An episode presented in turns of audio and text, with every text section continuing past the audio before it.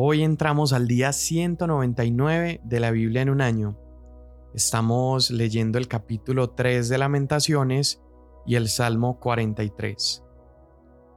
Lamentaciones 3. Yo soy el hombre que ha visto la aflicción a causa de la vara de su furor. Él me ha llevado y me ha hecho andar en tinieblas y no en luz Ciertamente contra mí ha vuelto y revuelto su mano todo el día. Ha hecho que se consuman mi carne y mi piel, ha quebrado mis huesos. Me ha sitiado y rodeado de amargura y de fatiga. En lugares tenebrosos me ha hecho morar como los que han muerto hace tiempo. Con muro me ha cercado y no puedo salir. Ha hecho pesadas mis cadenas Aun cuando clamo y pido auxilio, Él cierra el paso a mi oración. Ha cerrado mis caminos con piedra labrada, ha hecho tortuosos mis senderos. Él es para mí como oso en acecho, como león en lugares ocultos. Ha desviado mis caminos y me ha destrozado, me ha dejado desolado. Ha tensado su arco y me ha puesto como blanco de la flecha hizo que penetraran en mis entrañas las flechas de su aljaba. He venido a ser objeto de burla de todo mi pueblo, su canción todo el día. Él me ha llenado de amargura, me ha embriagado con ajenjo, ha quebrado con guijarro mis dientes, ha hecho que me revuelque en el polvo, y mi alma ha sido privada de la paz, he olvidado la felicidad. Digo pues, se me acabaron las fuerzas y mi esperanza que venía del Señor. Acuérdate de mi aflicción y de mi vagar, del ajenjo y de la amargura. Ciertamente mi alma lo recuerda y se abate mi alma dentro de mí. Esto lo traigo a mi corazón, por esto tengo esperanza. Que las misericordias del Señor jamás terminan, pues nunca fallan sus bondades. Son nuevas cada mañana grande es su fidelidad. El Señor es mi porción, dice mi alma, por tanto, en Él espero. Bueno es el Señor para los que en Él esperan, para el alma que lo busca. Bueno es esperar en silencio la salvación del Señor. Bueno es para el hombre llevar el yugo en su juventud. Que se siente solo y en silencio, ya que Él se lo ha impuesto. Que ponga su boca en el polvo, quizá haya esperanza. Que dé la mejilla al que lo hiere, que se sacie de oprobios, porque el Señor no rechaza para siempre, antes bien, si aflige, también se compadecerá según su gran misericordia. Porque Él no castiga por gusto, ni aflige a los hijos de los hombres. Aplastar bajo los pies a todos los prisioneros de un país, privar del derecho a un hombre en presencia del Altísimo, defraudar a un hombre en su litigio. Estas cosas no aprueba el Señor. ¿Quién es aquel que habla y así sucede, a menos que el Señor lo haya ordenado? No salen de la boca del Altísimo tanto el mal como el bien. ¿Por qué ha de quejarse el ser viviente? Sea valiente frente a sus pecados. Examinemos nuestros caminos y escudriñémoslos, y volvamos al Señor. Alcemos nuestro corazón en nuestras manos hacia Dios en los cielos. Nosotros hemos transgredido y nos hemos rebelado. Tú no has perdonado. Te has cubierto de ira y nos has perseguido. Has matado y no has perdonado. Te has cubierto de una nube para que no pase la oración basura y escoria nos has hecho en medio de los pueblos. Han abierto su boca contra nosotros todos nuestros enemigos. Nos han sobrevenido terror y foso, desolación y destrucción. Arroyos de lágrimas derraman mis ojos a causa de la destrucción de la hija de mi pueblo. Mis ojos fluyen sin cesar, ya que no hay descanso, hasta que el Señor mire y vea desde los cielos. Mis ojos traen dolor a mi alma por todas las hijas de mi ciudad. Mis enemigos, sin haber causa, constantemente me han dado caza como a un ave. Silenciaron mi vida en la fosa, pusieron piedras sobre mí, cubrieron las aguas mi cabeza, dije, estoy perdido. Invoqué tu nombre, oh Señor, desde la fosa más profunda. Tú oíste mi voz. No escondas tu oído a mi clamor, a mi grito de auxilio. Te acercaste el día que te invoqué, dijiste, no temas. Tú has defendido, oh Señor, la causa de mi alma, tú has redimido mi vida. Tú has visto, oh Señor, mi opresión, juzga mi causa. Has visto toda su venganza, todas sus tramas contra mí. Has oído sus oprobios, oh Señor, todas sus tramas contra mí. Los labios de mis agresores y sus murmuraciones están contra mí todo el día. Se sienten o se levanten, míralos, yo soy el objeto de su canción. Tú les darás su pago, oh Señor, conforme a la obra de sus manos. Les darás dureza de corazón, tu maldición será sobre ellos. Los perseguirás con ira y los destruirás de debajo de los cielos del Señor.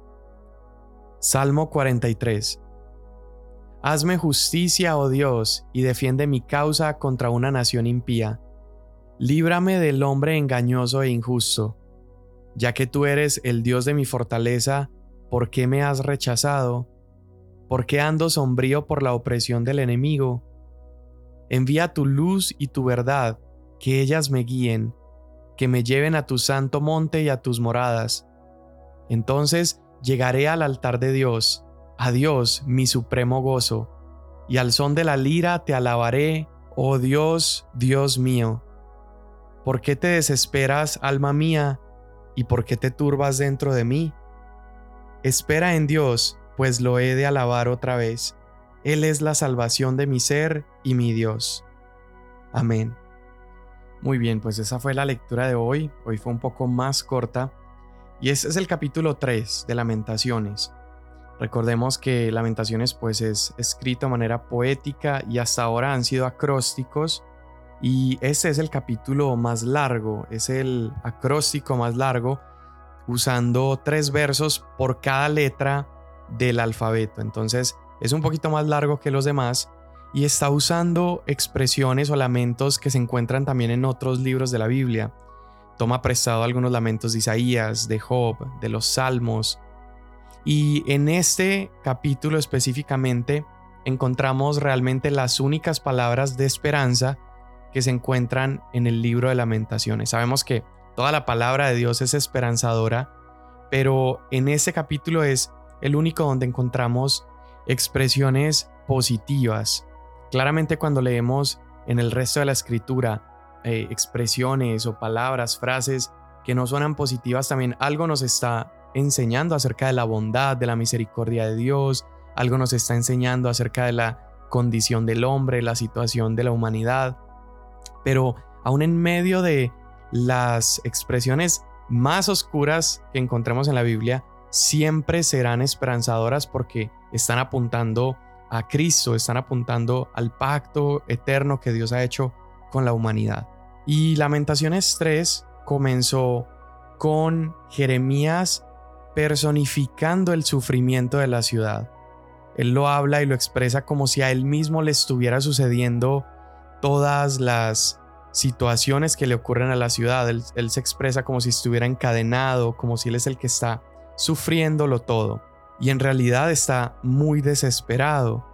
Pero justo cuando parecía que Jeremías ha perdido la confianza en Dios o la fe en Dios por tanto dolor que está sufriendo, él comienza a meditar en el fiel amor de Dios. En el verso 22, él recuerda este fiel amor y esa palabra es una palabra hebrea que es la palabra Gesed y es un término que en toda la Biblia se está refiriendo al amor de Dios, ese amor leal de Dios hacia su pueblo, pero es un amor basado en su pacto incondicional. No es un amor que surge como respuesta a la buena actitud de Israel o al buen comportamiento de su pueblo, sino que es un amor tan leal, pero está basado en que el pacto que Dios ha hecho con nosotros es incondicional. Y esta sección es como el corazón teológico del libro de lamentaciones, porque está mostrando un principio clave, y es que cuando nosotros nos estemos lamentando, Es decir, cuando enfrentemos dolor, sufrimiento, circunstancias difíciles o incluso la muerte en nuestro alrededor, nuestra fe siempre debe estar puesta en la lealtad del pacto de Dios. Nuestra fe no debe estar puesta en nuestro performance, no debe estar puesta en nuestro desempeño o nuestras habilidades, sino que nuestra fe tiene que estar puesta en que Dios será leal a su pacto. Él nos va a sostener aún en los días más difíciles de nuestras vidas. Y cuando parezca que todo a nuestro alrededor se está derrumbando, así como a Jeremías, debemos enfocarnos en ese fiel amor de Dios, en esas misericordias que se renuevan cada mañana.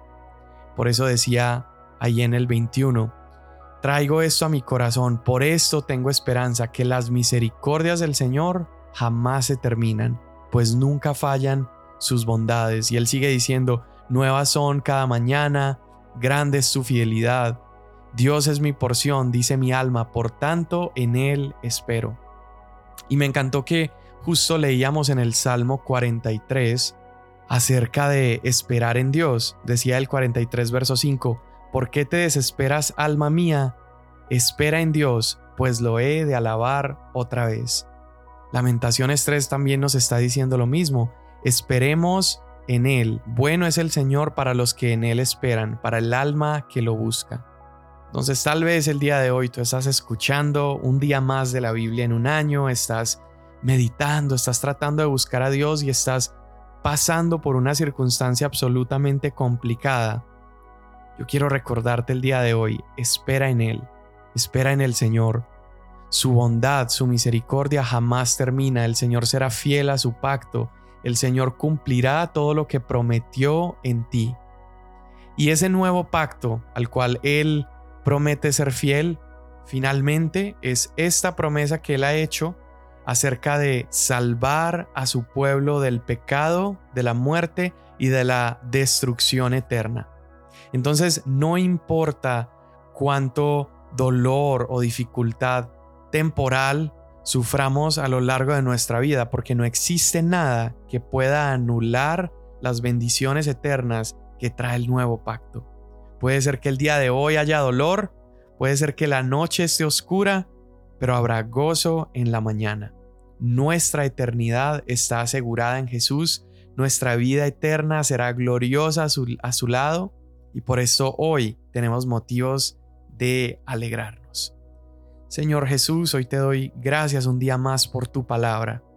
Hoy te doy gracias porque Tú has sido bueno, Señor, aún en medio de mis circunstancias difíciles. Tú has sido bueno aún en medio del dolor. Y hoy te doy gracias porque puedo confiar en que has renovado estas misericordias para conmigo. Puedo confiar en que nada en mi pasado puede acusarme el día de hoy delante de ti, porque tu amor fiel a tu pacto hace que puedas amarme con amor eterno. Hoy te doy gracias por esto en el nombre de Jesús. Y antes de terminar este episodio de la Biblia en un año, yo quiero pedirte de todo corazón que puedas tener este proyecto en oración y que cuando te acuerdes puedas también pedirle a Dios por mí, por poder continuar y ser constante, que pueda continuar encontrando a Cristo en cada una de las lecturas de cada día y que el Señor nos permita, a todos los que estamos siendo parte de este proyecto, el Señor nos permita perseverar. Y también te quiero invitar, si tú deseas o sientes en tu corazón apoyarme en este proyecto, en la descripción del podcast vas a encontrar un link donde puedes hacer una pequeña donación que podría ayudarme a continuar con este proyecto. Muchísimas gracias. Mañana nos vemos.